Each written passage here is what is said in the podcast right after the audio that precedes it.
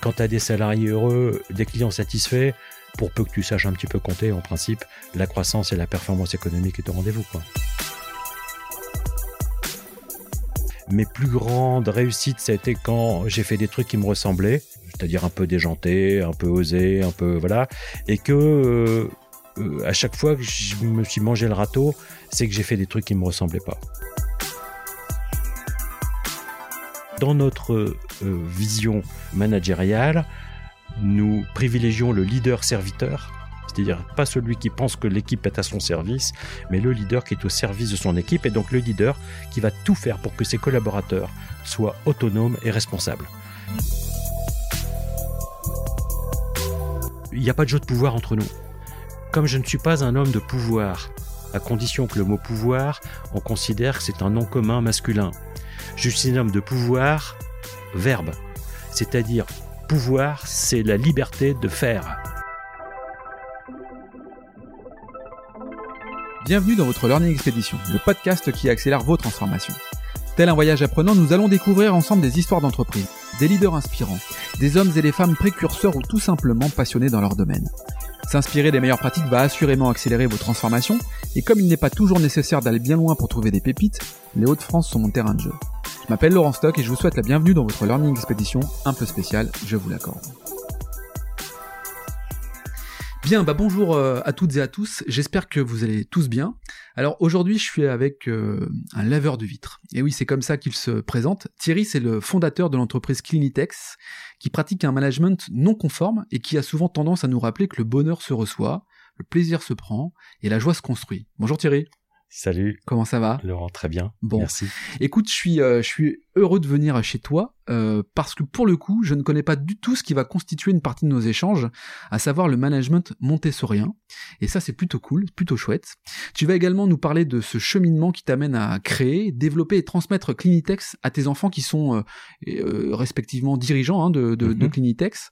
Et puis, euh, bah bref, euh, c'est quoi finalement les, les clés du succès euh, La transmission, euh, la confiance, le management, bref, les, les recettes de, de, de succès.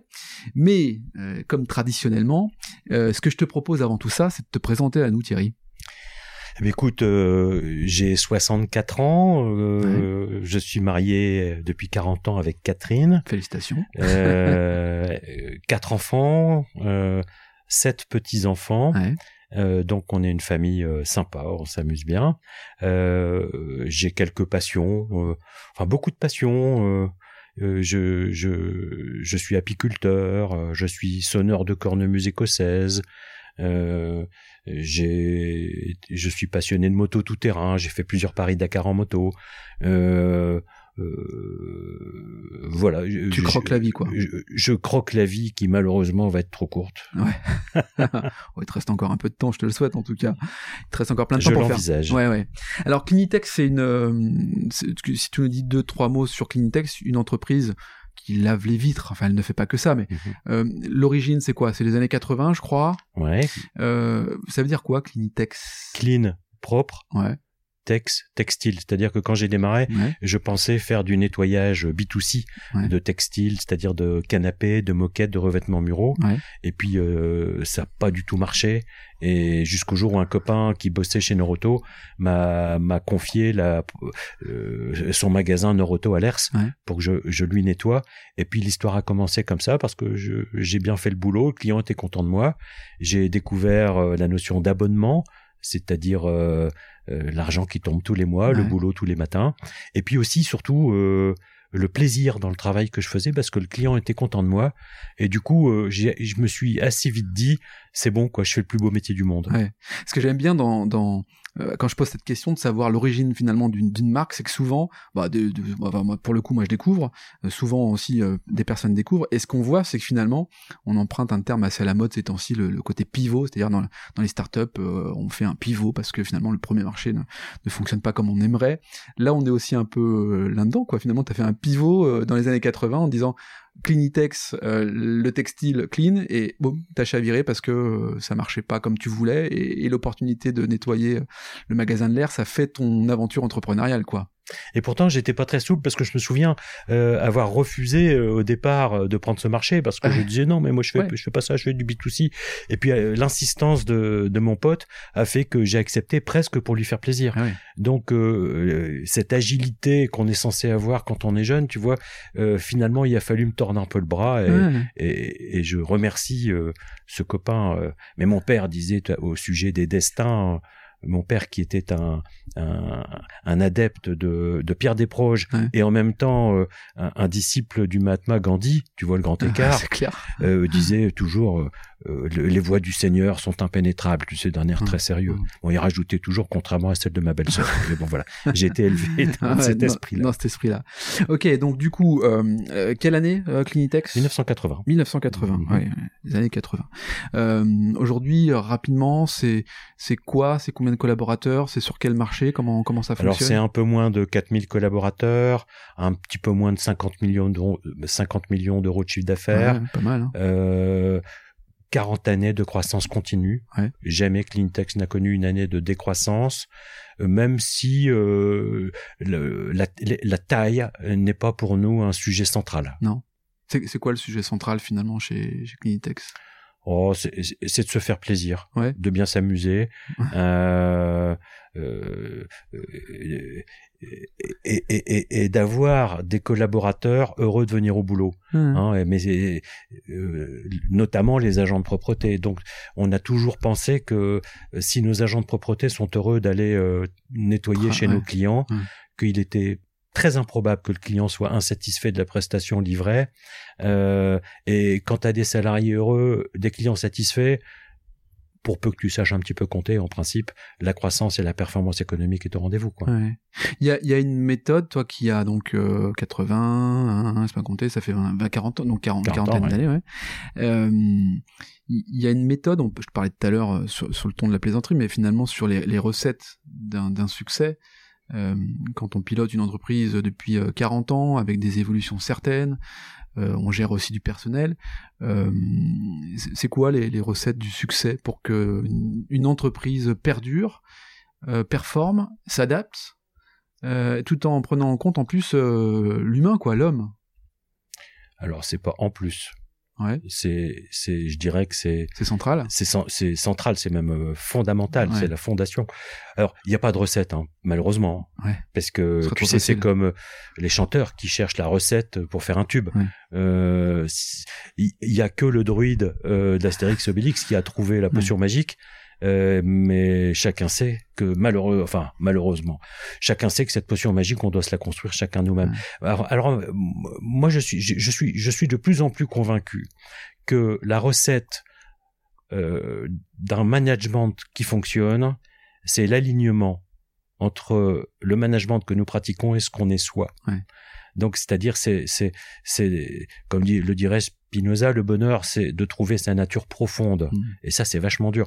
C'est-à-dire que euh, quand on regarde dans le rétroviseur, et surtout à mon âge, euh, euh, je m'aperçois que mes plus grandes réussites, ça a été quand j'ai fait des trucs qui me ressemblaient, c'est-à-dire un peu déjanté, un peu osé, un peu voilà, et que euh, euh, à chaque fois que je me suis mangé le râteau, c'est que j'ai fait des trucs qui me ressemblaient pas, Ouais. ou que j'ai recruté des collaborateurs qui n'étaient pas alignés avec euh, avec cette fameuse nature profonde, Ouais. ce qu'on appelle maintenant chez nous euh, le- la vision et les valeurs de l'entreprise. Ouais, c'est-à-dire que la, la, la précipitation parfois n'a n'a pas toujours euh, pas toujours un bon conseil à donner parce que dans un recrutement on peut se précipiter parce qu'il nous faut vite euh, tel tel collaborateur et finalement on s'aperçoit que c'est pas toujours le bon.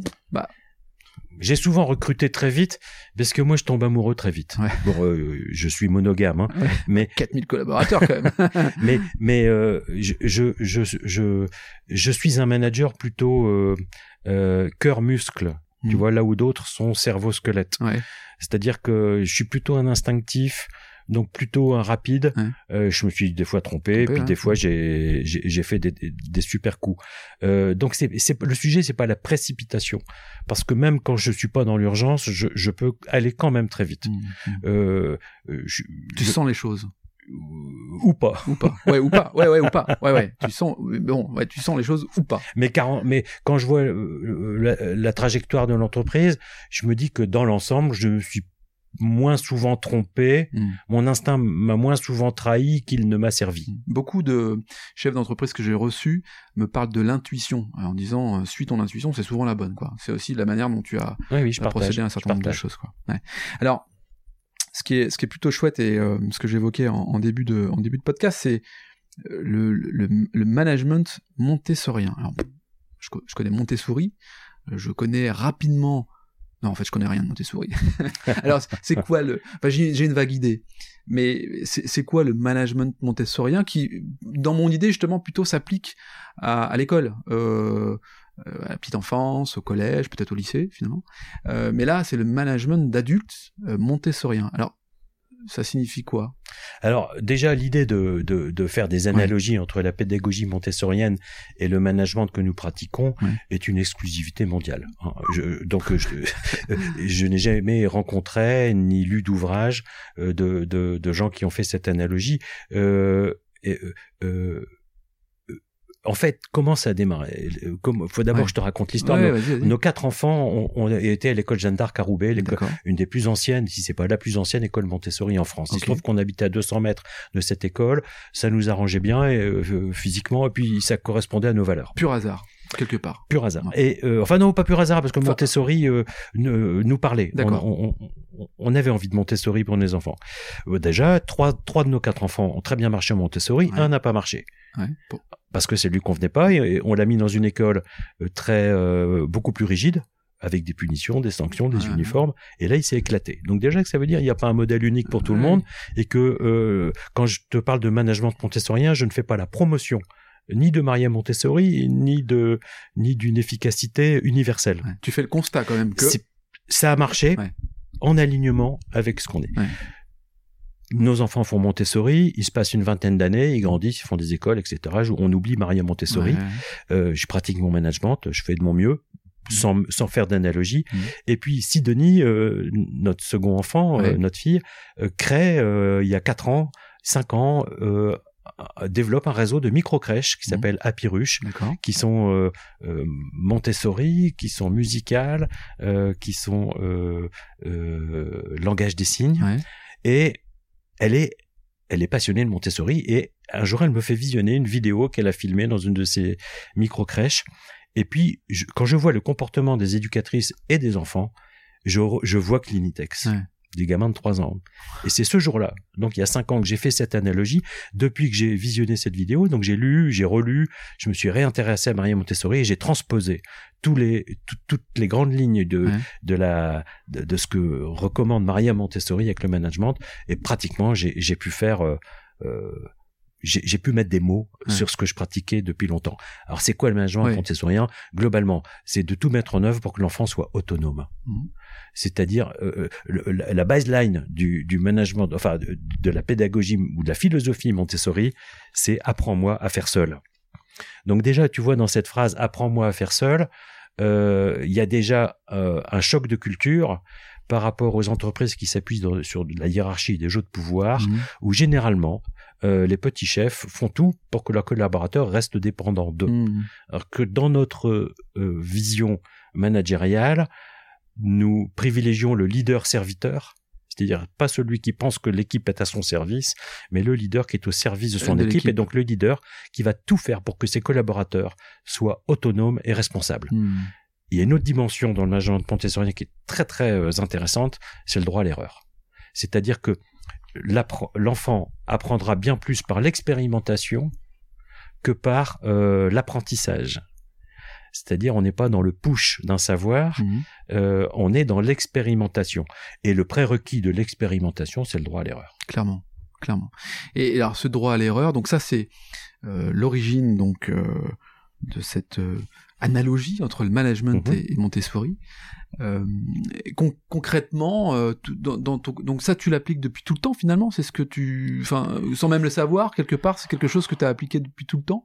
Alors j'ai eu, euh, euh, j'ai fait des zigzags là-dessus dans ma vie parce que euh, globalement, pour résumer, pendant 25 ans, l'entreprise a grossi toute seule sans que je m'en aperçoive. On est passé donc de 1 à, à 100, à 1000, à 2000, à 2500, sans DAF, sans DRH, sans comité de direction. Ah oui, d'accord. Ça, ça, a fonctionné comme ça, voilà. et puis à l'époque où j'étais passionné de moto, où je suis parti faire des paris Dakar pendant plusieurs années, j'ai j'ai embauché des compétences un DRH, un DAF, un, directeur développement, etc. Et j'ai constitué un comité de direction qui a bien fait le taf parce que les performances de l'entreprise euh, se sont prolongées. Hein, euh, se sont prolongées. Euh, c'est-à-dire que sur les courbes objectives de l'entreprise, il y a ils ont ils ont maintenu le rythme, tu vois, avec avec talent, avec avec engagement et voilà. Et quand je suis revenu de mon Paris Dakar, pendant que toi t'étais en train pendant que je faisais des ronds dans le sable, donc il y a la notion de confiance que tu as attribuée à ton comité de direction qui a pris qui confiance, a quoi. Lâcher prise, euh, poil dans la main. Enfin, on, peut mettre un peu tout ça dans le même euh, dans le même panier. Et puis euh, quand je suis revenu de mes Paris Dakar parce que j'avais fait le tour du sujet, j'ai trouvé une entreprise transformée. C'est-à-dire dans lequel on chantait plus, on sifflait plus, on se charriait plus, les portes étaient fermées à clé, mhm. il y avait des systèmes de contrôle un peu dans tous les sens. Et puis et puis euh, et puis ça t'allait pas quoi. j'étais plus j'étais plus, chez, moi quoi. Euh, eux se sentaient chez eux mais moi je me sentais plus chez moi. Donc euh, euh, je te passe les, les épisodes les épisodes plus ou moins douloureux mais ce comité de direction a disparu. Enfin il restait il reste un, un survivant de ce comité de direction aujourd'hui dans l'entreprise. Et donc j'ai j'ai et à ce moment-là pratiquement dans les années qui ont suivi j'ai fait cette rencontre Maria Montessori. Édouard est rentré dans l'entreprise mon fils aîné pour me dépanner.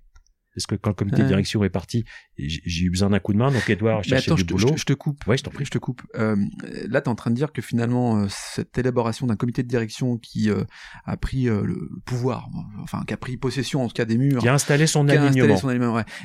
tu veux dire que la conséquence finalement d'une maison retrouvée, enfin d'une entreprise retrouvée qui n'était pas conforme à ce que tu voulais voir dans cette notion de, de liberté, de confiance et autres c'est en lien finalement avec une culture, c'est-à-dire que ses collaborateurs, ce comité de direction, a été éduqué de telle sorte à ce que finalement euh, il y a une posture managériale euh, à avoir euh, qui, qui qui crée finalement l'importance que l'on veut se donner ou non non non. Comment tu l'expliques ça non parce que là on serait dans le jugement tu vois et et, ils ont fait de leur mieux et plutôt pas mal d'ailleurs hein, puisque les performances étaient là. En plus ouais. Par contre le en fait j'ai quand je quand j'ai du visuel je présente souvent un slide sur lequel il y a deux images une image avec des jardins ouvriers prise euh, en haut par un drone, et puis un champ avec euh, un alignement de moissonneuses-batteuses.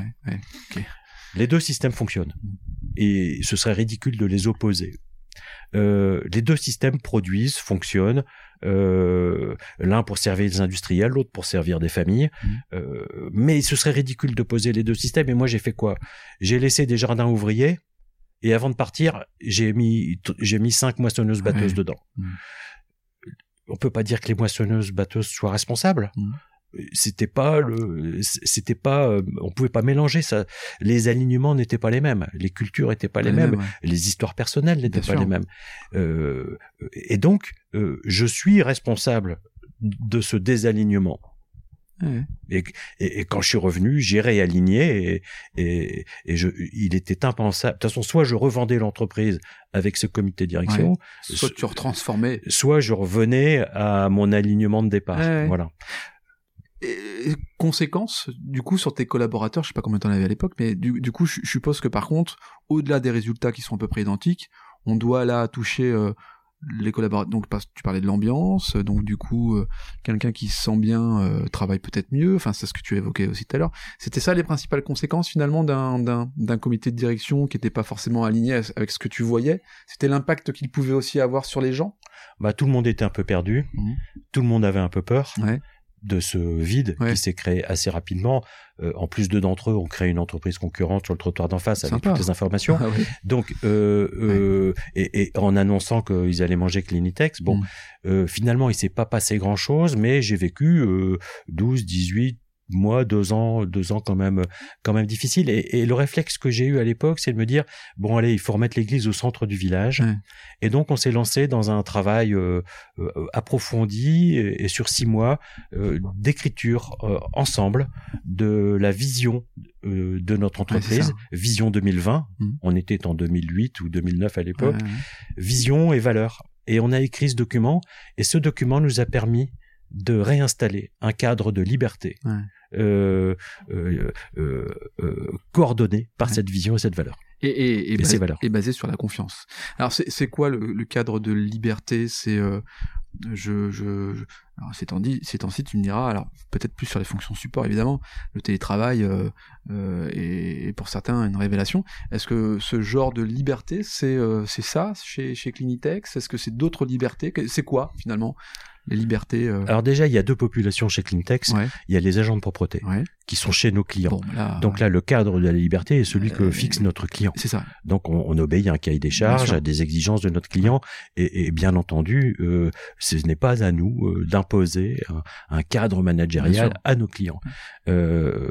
Donc là, on va parler surtout des services support, des 150 ou 170 Ouais, personnes en ouais. service support, euh, euh, euh, euh, qui disposent de cet outil vision valeur et qui en plus disposent de la totalité de l'information Mhm. économique et stratégique de l'entreprise. Ouais. C'est-à-dire que sur l'intranet de Clinitex, ils ont accès à tous les résultats de l'entreprise, à la trésorerie en temps réel, Ah oui, au bilan Ah oui. historisé et, pour aller jusqu'au bout des choses, à la liste nominative des salaires pratiqués dans le groupe, y compris celui du PDG. Carrément. Donc, si tu veux, euh, nous pensons qu'en considérant que nos collaborateurs sont intelligents, Mm. qu'ils peuvent révéler et utiliser cette intelligence au service de l'entreprise. Donc, on a des collaborateurs responsables, éclairés, Ouais. euh, euh, qui sont dans un cadre de liberté. Mm. Et donc, on a un système qui, qui, qui, qui fonctionne bien, bah, qui fonctionne très bien. Ouais. Et aujourd'hui, tu te rends compte, on est presque 4000 collaborateurs. J'ai toujours pas de DAF, toujours pas de DRH. Ah oui, oui. J'ai rien contre, hein. Les, les non, DAF, non, mais euh, les c'est- da- si certains nous écoutent, euh, ils, ils travailleront embrasse. peut-être demain chez Clintex. hein. Euh, on les sollicitera peut-être. Mais en tout cas, je pense qu'on peut rester longtemps euh, sans DAF et sans, D- et sans DRH. Ouais.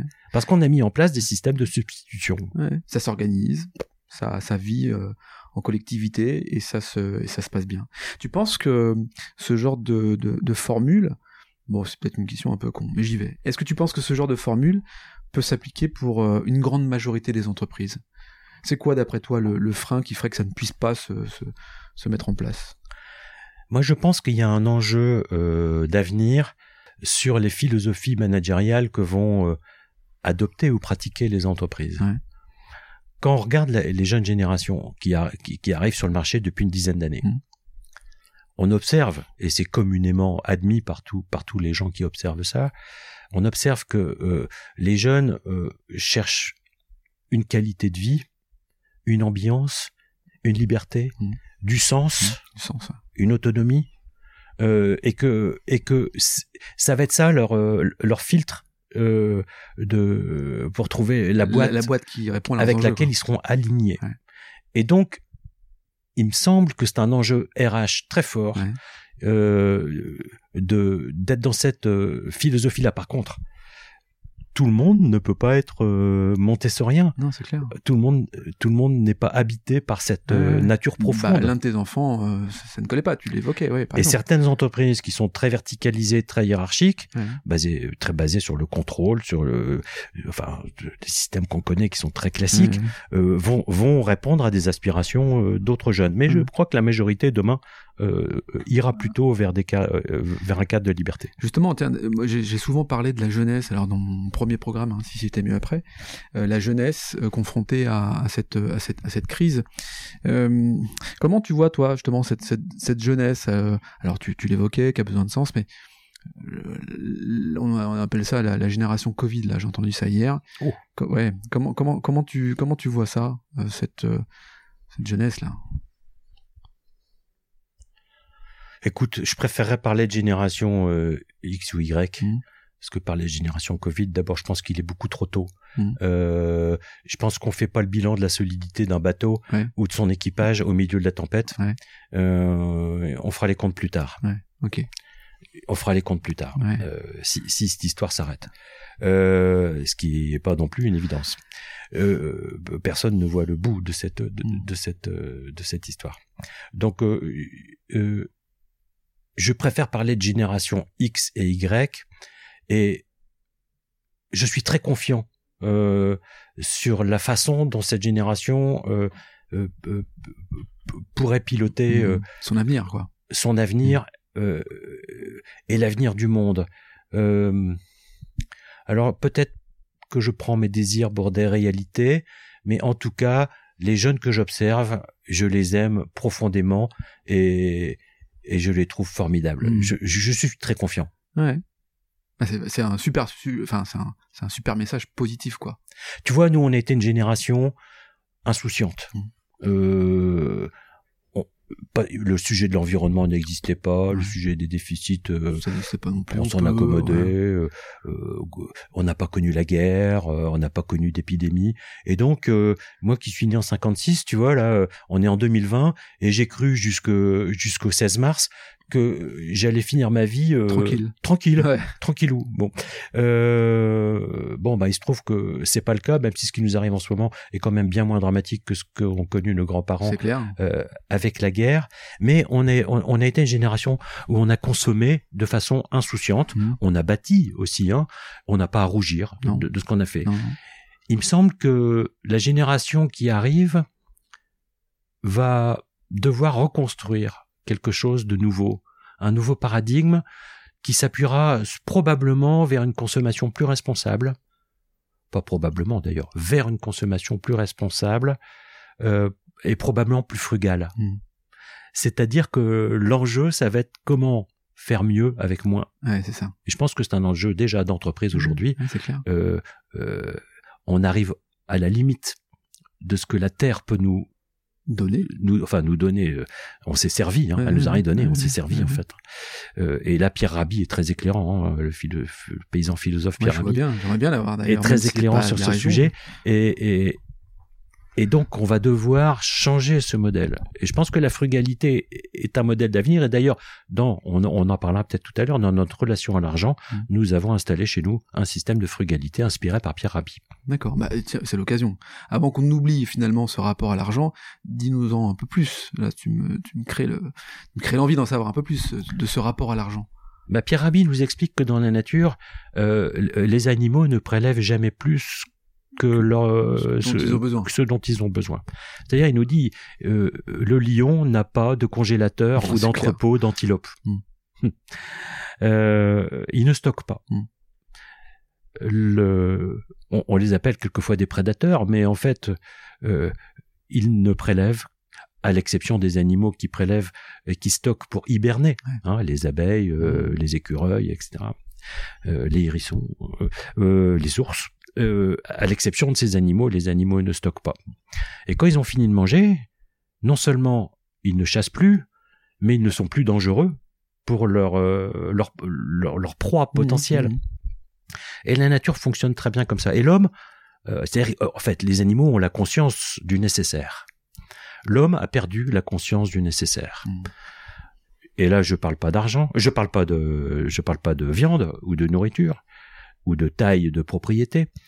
Je parle du capitalisme. Je, suis capi- je suis un défenseur du système capitaliste, à condition qu'on puisse trouver le réglage que euh, nous, les chefs d'entreprise ou les actionnaires en général, nous ayons la conscience du nécessaire. C'est-à-dire à quel moment la performance, la richesse produite par l'entreprise va être suffisante pour euh, nourrir sa masse musculaire, Ouais, ça.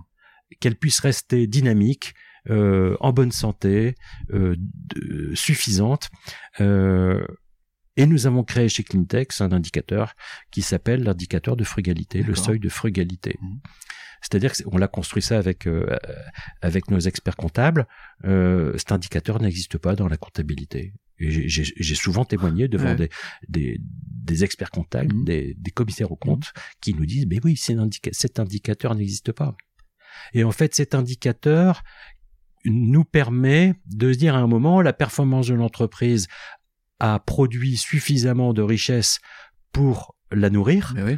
euh, N'allons pas forcément plus loin. Qu'est-ce qu'on fait avec ce qui dépasse? Ah non, alors si on, si on peut faire le double, on le tant fait, mieux. D'accord. on est très content.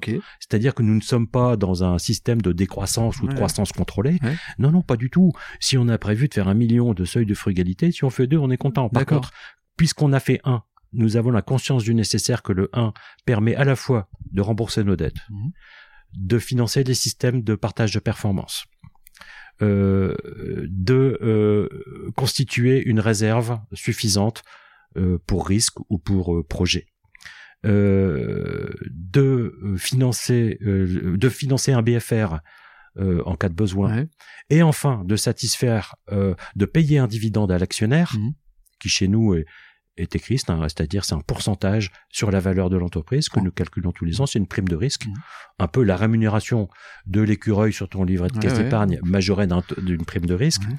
quand on a atteint ce million on se pose la question de se dire bah qu'est-ce qui dépasse? J'ai plus faim il reste encore plein de trucs à table. Qu'est-ce qu'on en fait Qu'est-ce qu'on en fait? Est-ce qu'on le met à la poubelle? Est-ce qu'on remange d'une seconde fois? Mhm. Euh, Est-ce qu'on remange d'une seconde fois? Ou, ou, ou, ou est-ce qu'on envisage euh, de partager ce buffet? Pour que chacun puisse rentrer chez lui avec euh, le repas du soir Ouais. Et c'est cette seconde option qui était choisie, c'est-à-dire ce qui dépasse est partagé. Ok.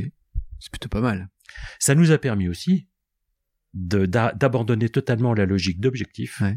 Mais dans une logique de prévision. Ouais, très bien. Il y a Patagonia, la marque Patagonia, la marque de vêtements, qui Mhm. a une, une approche, euh, j'allais dire similaire jusqu'au moment où tu m'as dit, bah non, nous, si on peut faire 2 millions, on y va, puis on redistribue. Patagonia se limite, a priori, sur effectivement un résultat, et ne cherche pas à, à aller au-delà de ce résultat, mais en tout cas à le maintenir pour que son écosystème fonc- fonctionne bien. Euh, ce qui me fait quand même dire que le rôle de l'entreprise, il est primordial. Je dis souvent, euh, et je me répète souvent certainement sur ce podcast, que l'homme providentiel n'existe, à mon, avis, n'existe pas. Pas quelqu'un qui va nous dire. En revanche, le- l'entreprise canalise, l'entreprise, euh, euh, j'aime pas ce terme, encadre, cadre, ou, ou, fonde des valeurs, ou en tout cas. Tu partages ce sujet-là sur l'entreprise, le rôle qu'elle a euh, auprès de la société, auprès des jeunes justement, pour essayer de donner une dynamique et un cadre et puis une vie meilleure? Je pense que l'entrepreneur, c'est-à-dire euh, euh, l'artisan, euh, plombier qui Ouais. travaille tout seul euh, au même titre que euh, le patron d'une très grosse boîte, euh, je, je les mets euh, au même niveau. Ce sont des gens qui se mettent en, en- en danger, Mm. euh, qui prennent des risques, euh, qui, ce sont eux qui financent la totalité de clair. la société. C'est clair. L'État est payé par les entreprises, les fonctionnaires sont payés par les entreprises, on Mm. l'oublie souvent, Mm. les écoles sont payées par, les entreprises, tout est payé par l'entreprise, Mm. euh, euh, puisque les salariés tirent leurs revenus des entreprises. Donc, euh, ce- c'est un lieu d'innovation euh, euh, sur tous les sujets, sur le sujet de l'argent, sur le sujet du management, sur le sujet euh, des produits, des marchés, des services. Euh, L'entrepreneur, c'est celui qui invente tout. Le politique, il est suiveur. Mm. Il essaie de s'adapter aux tendances. Euh, aux tendances. le politique est suiveur. hein. Euh, c'est dommage qu'on n'ait pas des politiques d'ailleurs. Euh, créateur de d'idées de de, de, de, valeurs enfin de- d'entreprise limite oui de ben, on vient de recréer un commissariat au plan euh, qui est censé réfléchir euh, à l'avenir Ouais. Du pays et de sa place dans le monde à 5 ans, 10 ans, 15 ans. Euh, mais j'ai le sentiment que depuis le général de Gaulle, on n'a pas eu un, Ouais. on n'a pas Un eu de politique euh, visionnaire, mais le rythme euh, électoral euh, et les jeux de pouvoir qui y sont associés euh, sont devenus euh, le chronomètre, euh, de- enfin le calendrier Oui, oui, le de la vision. ouais bien sûr Voilà. Ouais. donc c'est une vision à très court terme quoi Et, et j'ai beaucoup de respect pour le politique. Hein. moi je ferais pas leur métier moi Mais, je pense que c'est vraiment euh, alors le très politique, difficile il y a les 15 ministres et les secrétaires d'État et, le et le patron. Ouais. Bon, mais les politiques, ce sont les conseillers municipaux, ouais bien sûr ce sont les maires, bien sûr et c'est eux qui représentent c'est 99% clair du monde politique. Donc, quand, quand on critique le politique, faut faire attention. euh, 99% du, du- des gens qui font de la politique c'est des gens de terrain sont d'abord très mal payés et sont des gens de proximité et de terrain. Mm. Ce sont pas nos, nos ministres, enfin ceux qu'on voit à la télé. Ouais, d'accord ouais, d'accord Donc, respect. respect euh, la, la transmission la transmission d'entreprise, tu l'évoquais tout à l'heure justement sur, euh, alors ça s'est fait euh, au moment où tu as changé ton codir, euh, tu, tu as transmis l'entreprise, les responsabilités, comment, ça se passe une, une transmission, en plus de ça, avec ses enfants Ça se passe bien, ils sont toujours là a priori. Est-ce que c'est facile, à la fois pour toi comme pour eux? C'est quoi les... Là aussi, est-ce qu'il y a une recette, j'en sais rien, mais facile ou pas? Parce que il peut y avoir des visions différentes, il peut y avoir la transformation digitale qui rentre en jeu, il peut y avoir des accrochages, il peut y avoir un tas de trucs. Je suppose que moi je l'ai pas vécu, donc je, je, je, suis curieux de savoir comment ça comment ça se passe, euh, en tout cas chez toi, comment ça s'est passé. Alors avec Catherine, avec ma femme, on, on a toujours dit aux enfants, euh, les enfants, ne regardez pas Clintex, vous n'y rentrerez jamais. Avec maman, on va revendre la boîte. et basta, quoi. Et on va tout claquer. Ouais. et ce qu'on n'arrivera pas à claquer, on le donnera au restaurant du cœur. Voilà. Bon. Et, et on l'avait, euh, c'était, c'était, c'était sincère. C'est vraiment ce qu'on pensait faire. Euh, on voulait pas transmettre aux, aux, enfants ni une entreprise ni une richesse qui aurait pu les déstabiliser. Euh, et puis quand euh, quand je me suis séparé ou enfin que ce codir a explosé, euh, j'ai eu un gros trou dans ma raquette quand même un management parce que ce sont des gens qui occupaient des fonctions, ils servaient quelque chose. Et puis Edouard à ce moment-là euh, était en recherche d'activité, il venait de terminer ses études à IESEG et, euh, et, et, puis je lui ai dit Edouard, est-ce que tu veux bien venir me dépanner trois mois, six mois? On venait de signer un très gros marché et, et j'avais besoin d'un chef d'équipe sur place et, et puis et puis d'autres choses. Et puis en fait, on a eu tellement de plaisir à bosser ensemble qu'au bout de six mois, on s'est regardé dans les yeux, on s'est dit euh, ah. et on s'éclate tous les deux. Est-ce que euh, on prolongerait pas la route quoi? Et puis Edouard a dit bah écoute, ok, euh, moi aussi je m'amuse bien. Et puis les choses se sont faites d'une façon quasiment invisible pour les collaborateurs et même inconsciente pour nous. On m'a souvent dit, Thierry, est-ce que ça a été dur de te séparer de ton bébé? Alors d'abord, première chose, une entreprise, c'est pas un bébé. C'est pas un bébé, une entreprise? Un bébé, c'est un truc que tu fais avec ta femme. Tu vois. Euh, il y a un accouchement, euh, voilà, et puis euh, tu dois l'élever, puis après il s'envole tout seul. Hein. Voilà. Bah oui, mais ça c'est l'analogie d'une entreprise. Alors, si le sujet de l'envol tout seul est l'analogie au bébé, pourquoi pas Mais quand mes enfants ont quitté le foyer familial, ça ne nous a créé aucune souffrance, que de la joie. voilà. donc je ne fais pas pour moi c'est pas c'était pas c'était pas mon bébé. J'ai quatre bébés mais pas l'entreprise. Et donc l'idée de la transmettre à un de mes enfants ou plusieurs de mes enfants ou à un tiers extérieur pour moi ça n'a jamais été vraiment euh, un sujet sensible. Euh, Edouard a donc été nommé PDG de l'entreprise il y a trois ans à peu près. Je t'avouerai que j'avais oublié de lui dire. Au fait, et j'ai été interviewé par APM euh, à Paris. Euh, et Edouard écoutait cette interview en live. Attends, c'est-à-dire que t'as fait, t'as fait les statuts, il l'a pris euh, devant 500 euh, Non, les statuts, c'est, comme les politiques, ça suit, ça, vient après, c'est un serviteur. La, la, décision que t'avais prise? Bah, C'est-à-dire qu'on m'interviewe et on me dit, Thierry, est-ce que tu es toujours le PDG de l'entreprise? Ah. Et je dis, euh, non, non, c'est mon fils Edouard qui est PDG. dans la salle. Et là, pendant l'interview, je vois mon téléphone qui s'allume avec un petit SMS, elle me dit, content de l'apprendre. et c'est vraiment, ça s'est fait comme ça. c'est-à-dire qu'en fait, il n'y a pas de jeu de pouvoir entre nous. Ouais. Comme je ne suis pas un homme de pouvoir, à condition que le mot pouvoir, on considère que c'est un nom commun mmh, masculin. Mmh. Je suis un homme de pouvoir, verbe. C'est-à-dire, pouvoir, c'est la liberté de faire. Euh, c'est comme la direction. Nous avons un comité de direction, mais qui n'est pas un comité qui exerce l'autorité. C'est un comité qui, est la boussole, qui donne la direction. Donc, je suis pas fâché avec le mot pouvoir si c'est un verbe, et je suis pas fâché avec le mot direction si c'est une boussole. Et donc il n'y a pas eu de transmission de pouvoir, parce qu'on met la seconde question qu'on me posait après le bébé, c'est de dire ils perdent le pouvoir. Euh. et en fait, je n'ai jamais eu l'impression de perdre le pouvoir euh, dans le sens que je viens de t'exprimer. C'est-à-dire que Edouard, je suis de, est, devenu le PDG, et tout d'un coup, et tout à fait euh, de façon indolore, je suis devenu le spectateur admiratif d'une nouvelle vie de l'entreprise. Et quand je vois la boîte, franchement, je me dis, c'est chouette. Il D'abord, il est heureux. Enfin, surtout, il est heureux. Donc, tu vois ton fils qui s'épanouit. Il s'épanouit. Je vois une boîte qui, qui est pleine de projets, qui fourmille, qui invente. Tu vois, euh, l'histoire du seuil de frugalité, c'est Edouard qui l'a inventé. La transparence sur les salaires, c'est lui qui a osé le faire. Il a fait des choses que jamais je n'aurais osé faire. Et d'ailleurs, Edouard m'a dit un truc, euh, la semaine dernière, il m'a dit, tu sais papa, euh, cette boîte, t'as démarré laveur de carreaux. T'as amené la boîte à 3000 collaborateurs. Il dit ça, j'aurais jamais su le faire. Ouais. Il dit par contre, moi, amener la boîte à 30 000 collaborateurs, je sens que ça, je vais être capable de Ah le oui, faire. d'accord. Ouais, ok. Le démarrage, il aurait pas été capable. La transmission et la direction et le Ouais. pouvoir faire, Ouais, il est capable de le ouais, faire. ouais, carrément. Pas mal quand même. Carrément, c'est c'est c'est c'est assez, magique. Et donc euh, Charles a, a rejoint l'entreprise. Hein. Euh, Charles ne sera pas actionnaire dans un premier temps de la transmission, Ouais. mais il aura la liberté de le devenir Ouais. Pendant les deux ou trois prochaines années, parce que la transmission va se concrétiser dans les dans les jours ou toutes semaines prochaines. ça. Mhm. Euh, Sidonie, qui a créé son réseau de microcrèches, était une filiale de Clinitex. D'accord. Donc pendant ces trois quatre années de démarrage, on a mis tous les services euh, généraux de l'entreprise Mhm. à- à, À disposition. à disposition, Mhm. euh, moyennant euh, une rétribution, ce qui est normal. Et maintenant, elle a pris son envol, elle est chez elle. Et Louis, notre dernier, lui, il est, c'est un monsieur qui fait du spectacle, Très bien ça. qui est dans le c'est- sens, qui est dans la permaculture, dans le, dans le don de soi, et, et, et, et, qui est dans la frugalité. Alors lui, euh, pour le coup, euh, euh, quand il gagne plus de 1000 euros par mois, euh, il est perdu, quoi. Mais il est heureux. Mais c'est- j'ai- il est heureux Ah, comme on peut écoute. pas imaginer Ah, être plus heureux. Et euh, tu vois, je n'ai pas moins d'admiration Ouais, ouais, ouais, Pour ouais.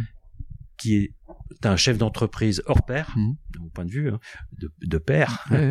Euh, euh, et, j'ai pas plus d'admiration pour lui que pour Louis, Ouais. euh, qui Qui vit sa vie, quoi. qui vit une autre vie, Ouais, mais avec un alignement. C'est, on revient toujours à ça, l'alignement, l'alignement, l'alignement. On dit souvent tête, tête ventre, non? Tête, euh, tête cœur? Aligné, quoi. Tête cœur. Bah oui, oui, oui, oui, oui, oui. Euh, on arrive euh, euh, bientôt au terme de, de ce podcast. On a fait un, un grand tour de, des, des sujets que je voulais aborder, que tu as eu la gentillesse en tout cas de, de développer avec moi.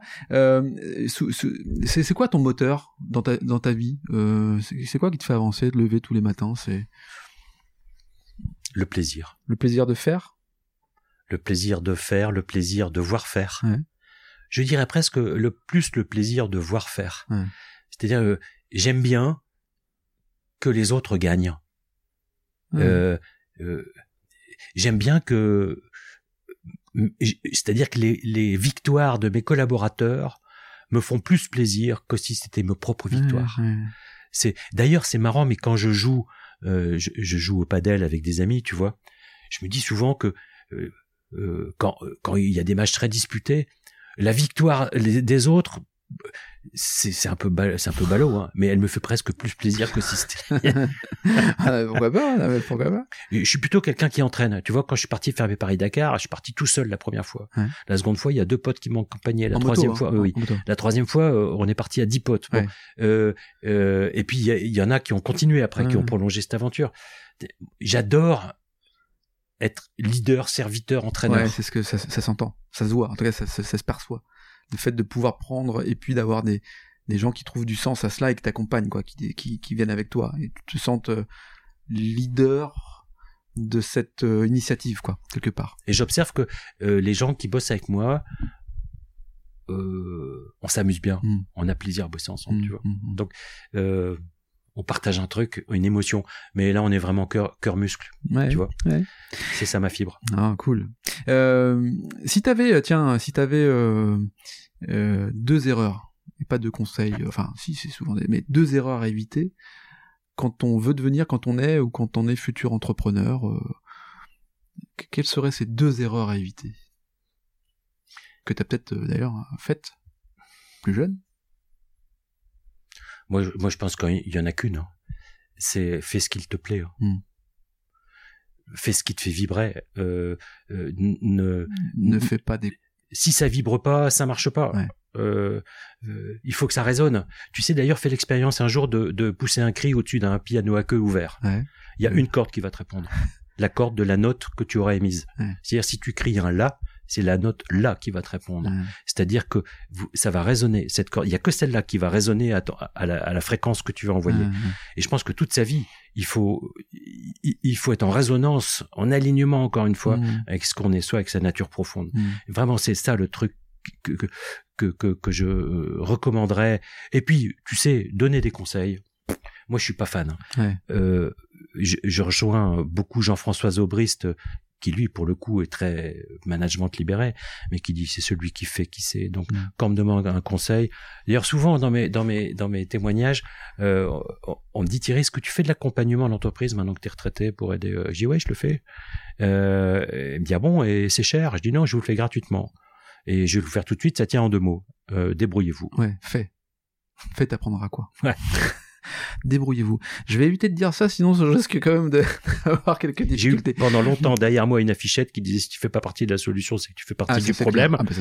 Et, et- et tout ça, ça fait partie de la même logique. Ouais. On appelle ça le management poubelle. Euh, euh, tiens, si tu avais la possibilité de, de parler au jeune homme que tu étais, si tu avais quelques, quelques instants, euh, qu'est-ce que tu lui dirais, toi, au jeune homme que tu étais? Qu'est-ce que tu lui dirais Jeune homme de 20 ans, par exemple? C'est-à-dire, j'ai Thierry Pic qui a 20 ans devant moi. Ouais, Thierry Piquet devant toi, là. Il a 20 ans. Tu lui dis quoi, ce jeune homme?